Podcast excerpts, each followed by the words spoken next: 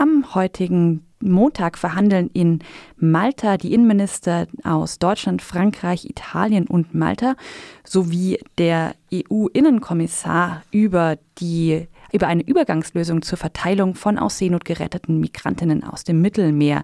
Also über die Frage, wie lassen sich Menschen, die in Italien oder Malta von Bord gehen, auf andere EU-Staaten verteilen. Seit Jahren gibt es um jedes einzelne Schiff, mittlerweile um fast jede einzelne Person auf diesen Schiffen, einen Streit. Die italienischen Häfen und die, auch die maltesischen Häfen lassen viele Schiffe nicht anlaufen. Ein, ein besonders prominentes Beispiel ist die Aktion ähm, im Juni diesen Jahres, als die äh, Kapitänin Carola Rakete die Einfahrt in den Hafen von Lampedusa erzwang und damit den an Bord befindlichen geretteten, aus Seenot geretteten eine Landung ermöglichte. Die neue italienische Regierung aus Fünf Sternen und Sozialdemokraten scheint etwas weniger restriktiv zu handeln, was die Anlandung von Schiffen äh, angeht. Zum Beispiel wurde heute Morgen bekannt, dass die Ocean Viking in Lampedusa äh, anlegen darf mit den geretteten Flüchtlingen an Bord. Aber was bedeutet das konkret und was bedeutet es vor allem für die Zukunft der Seenotrettung auf dem Mittelmeer? Am Telefon ist jetzt Stefan Schmidt von Borderline Europe. Guten Morgen. Ja, guten Morgen.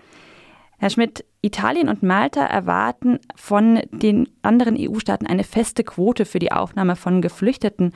Der Innenminister, der deutsche Innenminister Horst Seehofer hat jetzt vorgeschlagen, Deutschland könne ja übergangsweise rund ein Viertel der Geflüchteten aufnehmen. Wie nah ist denn jetzt so eine Einigung mit dieser Ansage aus Deutschland? Ja, wir waren ja alle sehr erstaunt, dass Herr Seehofer, der ja vorher noch gesagt hat, man müsste die NGOs, die da Menschen retten, kriminalisieren und die Schiffe im Hafen festbinden, dass der nun plötzlich wirklich 180 Grad geschwenkt ist. Das hat seine eigene Partei auch sehr erstaunt. Aber wir finden es gut. Natürlich finden wir es gut. Er musste nur fest zusagen und nicht einfach mal kurz übergangsmäßig bis übermorgen oder so, sondern fest zusagen, ab jetzt nehmen wir von allen, die da gerettet werden und die äh, in Europa anlanden, äh, 25 Prozent auf und die werden dann verteilt. Unterstützung gab es dafür unter anderem von Emmanuel Macron, der sich für eine andere Verteilung ausgesprochen hat und auch ähm, Frankreich dafür ins Spiel gebracht hat. Im Gegensatz dazu soll es aber, Zitat, effizientere Abschiebungen geben. Was lässt sich denn, wie, oder mit, für welchen Preis erkaufen sich diese Staaten denn nun eine bessere Verteilung? Naja, es ist eigentlich peinlich zu sagen. Wir hatten in der letzten Woche eine Konferenz mit allen Städten und Gemeinden in Schleswig-Holstein, die gesagt haben, wir nehmen fest so und so viele Leute pro Jahr. Und der, der Senator aus Lübeck, der, dem war es richtig peinlich. Der hat gesagt, worüber reden wir eigentlich? Wir haben gesagt, wir nehmen äh, 20, damit wir nicht gleich so in die Vollen gehen. Und was ist gekommen? Zwölf. Also irgendwie ist es sehr peinlich, dass hier äh, über so wenig Leute noch geschachert wird. Und wir hoffen ja nur, dass dann nicht Herr Seehofer wieder sagt, ja, 25 Prozent, aber wenn die anderen auch nehmen. Also entweder oder. Das muss er mal Butter bei die Fische, wie wir hier im Norden sagen. Das Ganze ist ja nur als Übergangslösung geplant, äh, damit zumindest die zivilen Rettungsschiffe wieder anlegen können. Gibt es denn bei jetzt schon Hinweise darauf, was auf die vorläufige Einigung folgen könnte? Also welche Maßnahmen stehen überhaupt im Hintergrund einer solchen Übergangslösung? Ist zu kurzfristig, dass wir nun auch Einzelheiten von Herrn Seehofer bekommen haben, aber für uns wäre es eigentlich, äh, was bisher auch von Europa immer abgelehnt wurde, dass man auch die Kosten, die da entstehen, auch äh, sich teilt. Also ist ja schon mal gesagt worden bei der Innenministerkonferenz, sogar auch auf Malta vor einigen Jahren. Äh, Malta hat sich beschwert und hat gesagt, wir sind das kleinste Land hier und helft uns mal und da haben alle anderen vornehmen mit dem Kopf gewackelt. Also ähm, ich denke auch, wir sollen mal endlich Europa sein und nicht nur so tun. Diese restriktiven Gesetze in Italien gab es ja schon vor der letzten Regierung mit der rechtsextremen Lega, genauso wie das Dublin-System der EU, das die Mittelmeerstaaten mit den Ankommenden mehr oder weniger alleine lässt. Welche Möglichkeiten sehen Sie denn überhaupt daran, etwas grundsätzlich zu ändern?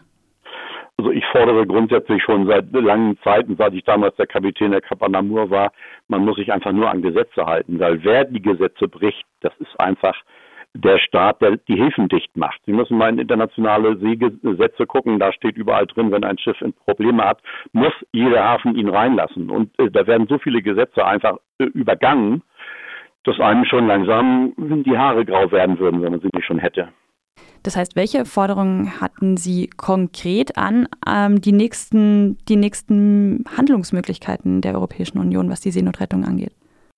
Ja, erstmal, weil es natürlich nicht so schnell vielleicht gemacht werden könnte, eine, eine europäische Seenotrettungsgesellschaft aufzubauen, so ähnlich vielleicht wie die wir hier in Deutschland haben, die die einzige übrigens, so viel ich weiß, weltweit ist, die das ehrenamtlich machen, äh, dass man das aufbaut. Aber zwischenzeitlich sollte man wirklich jetzt aufhören, die NGOs, die da äh, im Mittelmeer unterwegs sind, zu kriminalisieren. Man soll sie, äh, man soll sie würdigen, man soll sie äh, sogar unterstützen, auch finanziell, und man muss ihnen helfen, dass sie überall, wenn sie Leute gerettet haben, dann auch irgendwo anlanden dürfen.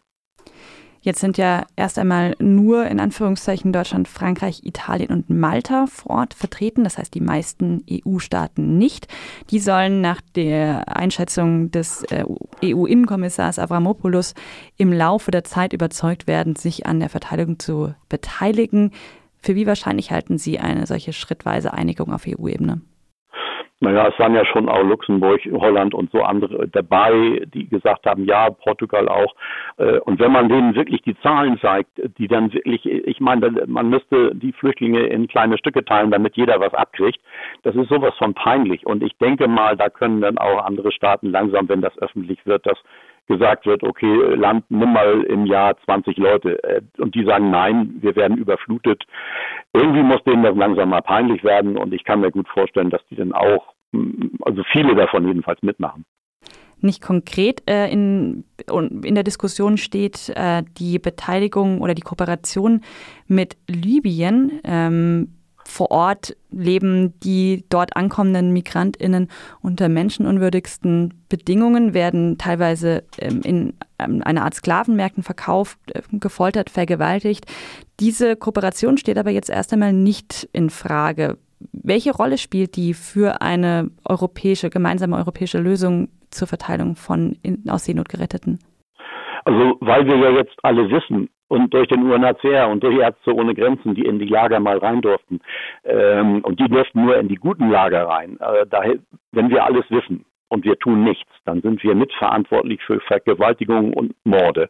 Und ich weiß nicht, wie lange wir das noch mit angucken wollen. Also wir müssen zusehen, dass wir da die, ähm, ja, wer ist denn da, wer jetzt äh, aus, aus Tripolis rausfährt und die Gummiboote wieder zurückholt, zumindest die, die, die heilen Motoren?